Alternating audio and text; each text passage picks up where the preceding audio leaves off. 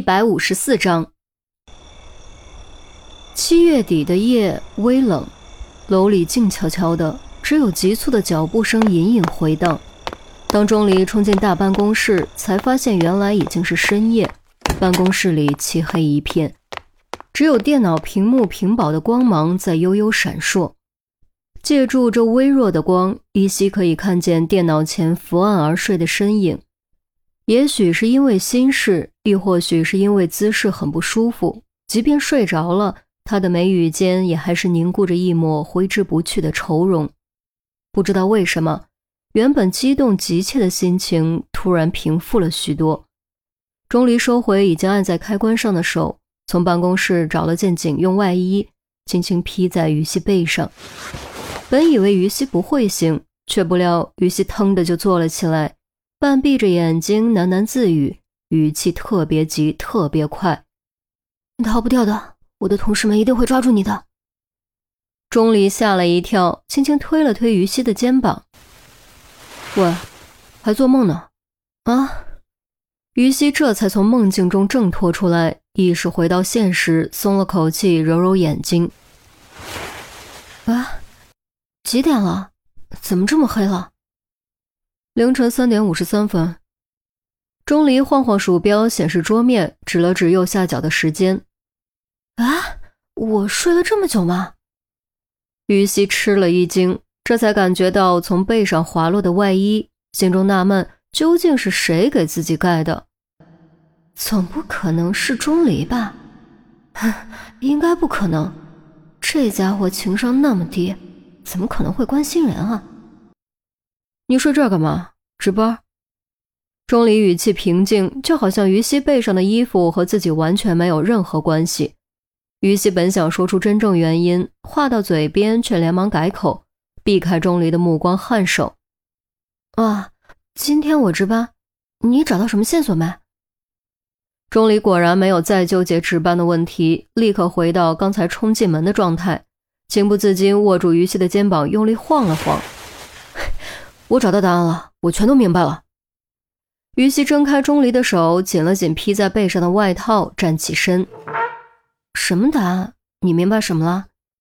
包小豆就是意外摔死的。钟离非常笃定。你确定？有证据吗？头上的两个骨折伤口怎么解释？于西当时也急迫起来。包小豆究竟是意外死亡还是他杀，直接关系着公安干警的形象和清白。如果明明是意外，却被认定为他杀，就会有无辜的民警含冤入狱，刑侦队也会受到牵连，受到处分。我确定，我也不知道算不算证据，但我可以解释为什么有两个致命骨折。钟离肯定的点点头。那你倒是说啊，卖什么关子？急死人不偿命是不是？再等等，反正距离天亮也没多久了，等人都来了再说，不然解释两遍太没效率。钟离居然不肯说，这可气坏了于西。不想说就别上来，上来把我吵醒，吊起胃口，却又不肯说出答案，这不是故意折磨人吗？然而，无论于西正面强攻还是旁敲侧击，钟离就是不肯说，坚持要等其余人上班，还吩咐于西给其余人打电话，让他们来的时候带上西瓜。于西不知道钟离要西瓜做什么，他也懒得问。切，反正电话我是不会打的，要西瓜自己弄去，和我有半毛钱关系。再说，也不看看现在几点，打电话不是遭人烦吗？钟离无奈，只能自己一一发短信，内容很简单，只有四个字：带上西瓜。反正也得不到答案，再加上有点火大，于西索性钻进值班室睡觉去了，将钟离一个人扔在偌大的办公室里。钟离看看天色，忽然感觉腹中饥饿难耐，犹豫了一下，掏出手机，又给所有人发出第二条短信：“带上早饭。”这次是无奈的省略号。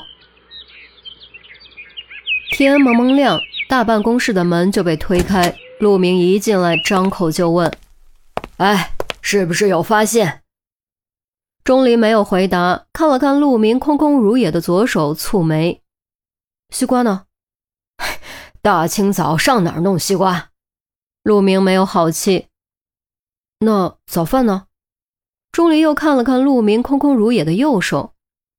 啊，吃过了，怎么了？陆明不解其意。